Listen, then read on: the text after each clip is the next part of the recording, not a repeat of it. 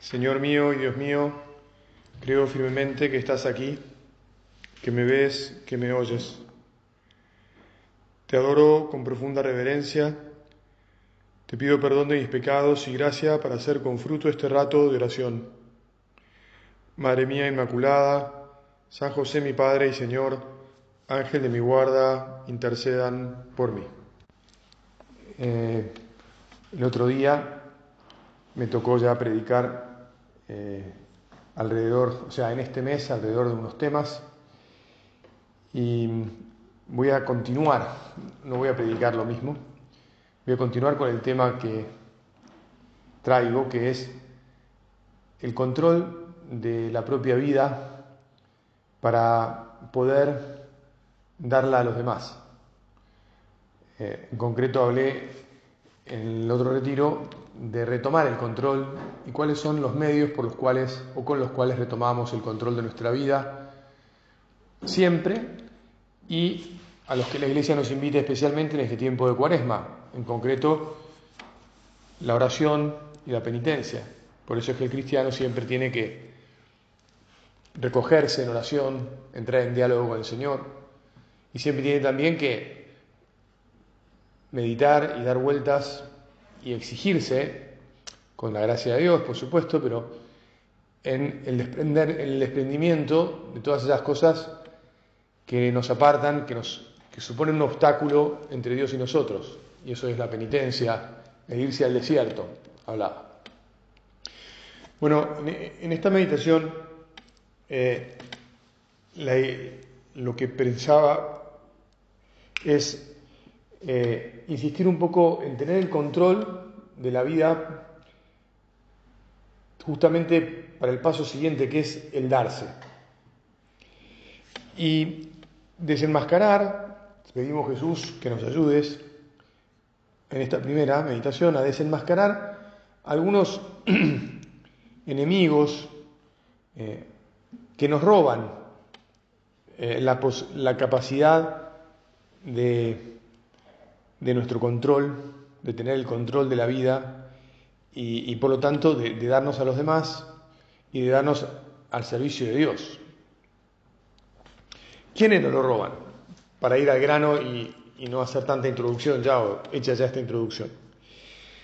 Bueno, una de las cosas que te parecerá curiosa, pero que no nos permite darnos a los demás, es un, un miscomprehension, una mala comprensión.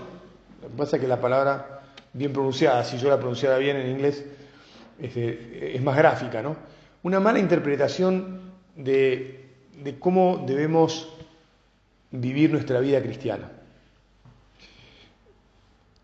En realidad, toda nuestra vida es cristiana. Y lo que muchas veces nos sucede es que terminamos dándole más importancia al hacer que al ser. O sea, nuestra falta de entendimiento de la cuestión es, bueno, yo quiero, me planteo las cosas así, ¿qué tengo que hacer? Y entonces uno se plantea, bueno, hoy me tengo que ir a, trabajar, típica, o sea, tengo que trabajar. Y lo que tengo que hacer toma tal volumen en mi vida que se lleva todo mi tiempo, todas mis energías, incluso toda mi, cabeza, digamos así, y me olvido de lo que soy. Y al olvidarme de lo que soy, pues entonces no puedo entregar mi ser. Alguno de ustedes podrá decir, bueno, padre, pero si estoy trabajando, estoy entregando mi trabajo. Trabajo eh, para mi familia. Incluso uno podría decir, bueno, además trabajo en una institución por el bien de los demás, o algunas horas de mi tiempo de trabajo están directamente vinculadas con hacer el bien. O en mi trabajo siempre estoy empeñado en... Sí, todas esas cosas, Jesús, parecen válidas y yo me atrevo a desafiarte no a Jesús, te desafío a vos que me escuchás delante de Jesús, a que pienses si en realidad no tendríamos que estar mucho más enfocados en qué es lo que somos. O para poner la pregunta bien, ¿en quién es que somos?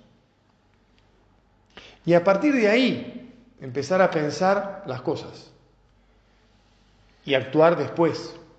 Actuar después. Uno de los motivos por los cuales entregamos nuestra vida al hacer y nos olvidamos del ser es la comodidad.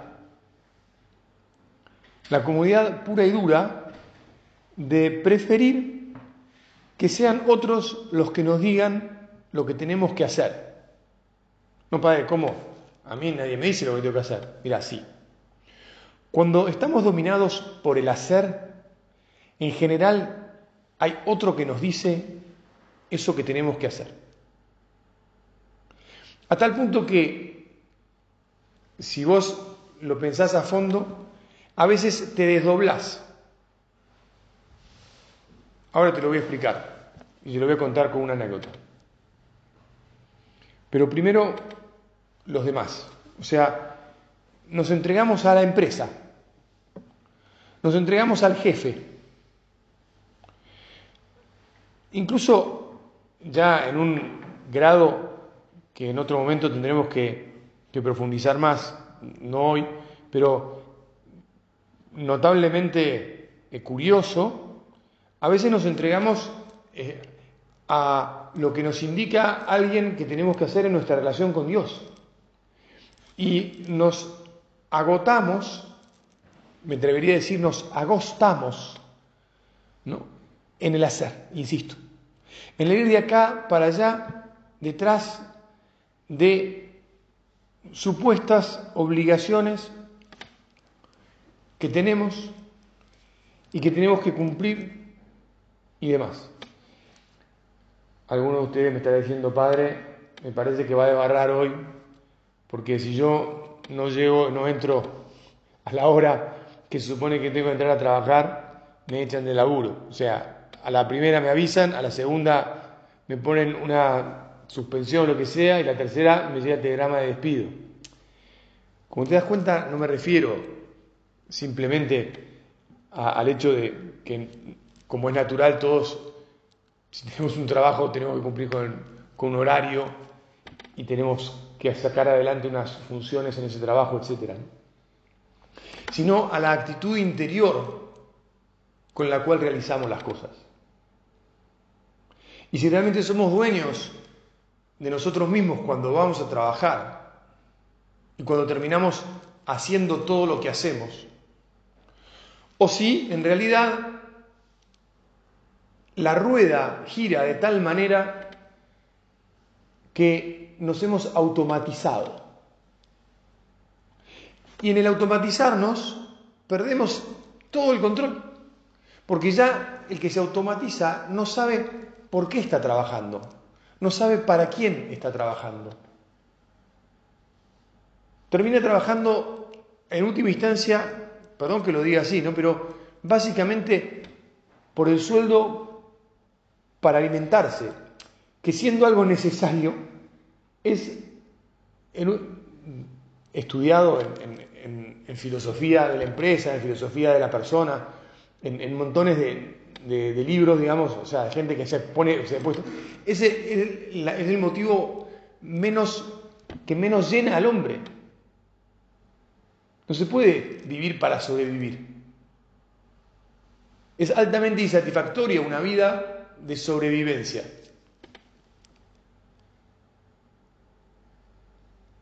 Es más, tal vez podemos decir, en, en, los estadios de la sociedad más primitiva había que sobrevivir. Y era bastante triste sobrevivir. El tema es conseguir, Jesús, eh, vivir, vivir la vida maravillosa que vos nos has dado, sabiendo que lo principal es que somos hijos tuyos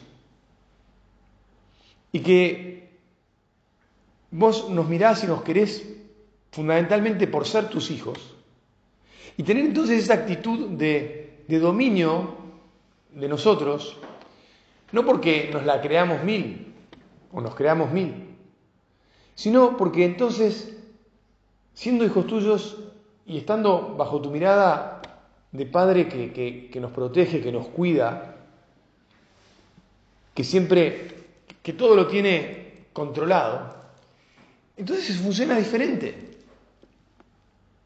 Y no nos agobiamos. Bueno, vos tendrás tu experiencia. Estoy seguro que en algún momento de tu vida hubo preeminencia del ser sobre el hacer.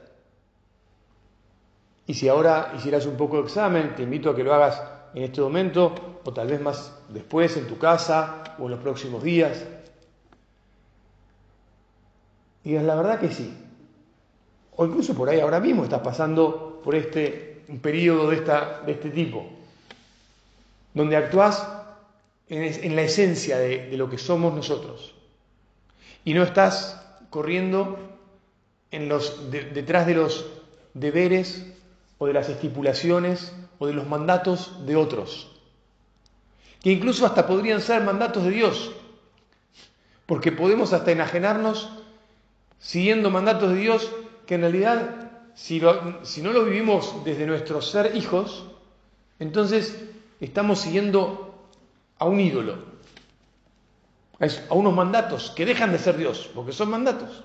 Yo te insisto que esto lo, lo profundizaremos en otro, otro día. Jesús, que nos ayudes a comprender esto. Que nos demos cuenta de eso que, bueno, San José María y la Iglesia nos han enseñado tan profundamente, nuestra esencia es la esencia de los hijos. No quiero ahora hablar de la filiación divina, pero hablar de esto supone entender que lo principal es lo que no se puede perder. Y lo que no se puede perder, en el caso del ser humano, es que es hijo de Dios.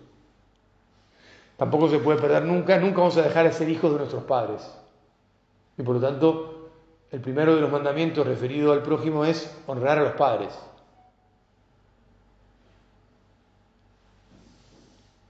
Después está qué tipo de padre le ha tocado a uno, pero, pero bueno, honrar a los padres, ser hijo. Naturalmente, uno además en la vida, sea de un modo espiritual, como puede tocar a mí, o sea a mí y a muchos otros, por distintas circunstancias, o sea, porque realmente, bueno, ustedes la mayoría son padres, uno tampoco puede dejar de ser padre de sus hijos. Uno nunca va a dejar de ser padre, incluso si tenemos, entre comillas, la, desgracia de perder un hijo, porque en realidad, en principio, muere primero el padre y después el hijo, pero si uno tiene la desgracia de perder un hijo, sigue siendo padre de ese hijo porque ese hijo en realidad no muere, sigue viviendo porque, ya sabemos, nosotros tenemos una sola vida que continúa. O sea que nunca dejamos de ser hijos ni de Dios ni de nuestros padres. Nunca dejamos de ser padres de aquellos que hayamos engendrado en la carne o en el espíritu, por la gracia de Dios. Nunca dejamos entonces tampoco de ser hermanos, Y curiosamente, o más, podremos llevarlo hasta el final y decir, tampoco se deja de ser abuelo cuando se tiene el gozo de llegar a ese nivel, o bisabuelo, te digo nada. En esta sociedad que retrasa tanto la paternidad es más difícil, ¿no? Pero bueno, todavía los hay.